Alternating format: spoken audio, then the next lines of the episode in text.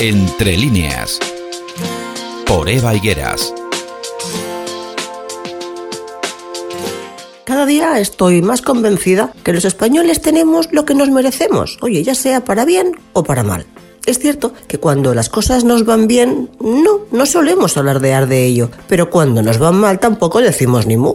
Eso sí, hablando con nuestros amigos, en el trabajo, con la familia, nos quejaremos de todo, nos quejaremos mucho, pero aparte de quejarnos, no hacemos absolutamente nada. Ya lo arreglará quien tenga que arreglarlo. Hace un par de domingos, estando paseando por Barcelona, me encontré de cara a un buen número de personas que se manifestaban en contra de la caza y a favor de la protección de los animales.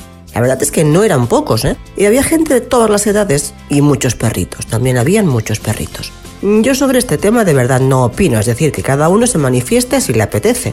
Pero una pregunta, ¿a todas las personas que se manifestaban también le habrán subido la factura de la luz, como a mí? ¿Pondrán también gasolina en sus coches, como hacemos todavía muchos conductores?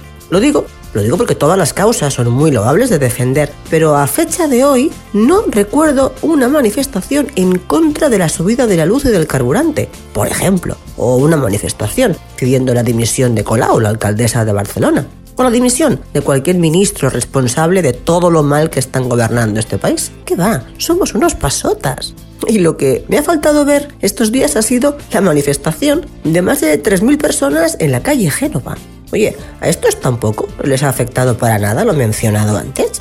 Porque claro, ya que estaban en la calle manifestándose, podrían haber aprovechado pasarse un ratito dándose un paseo hacia la calle Ferraz. Y allí, allí pegar también unos cuantos gritos.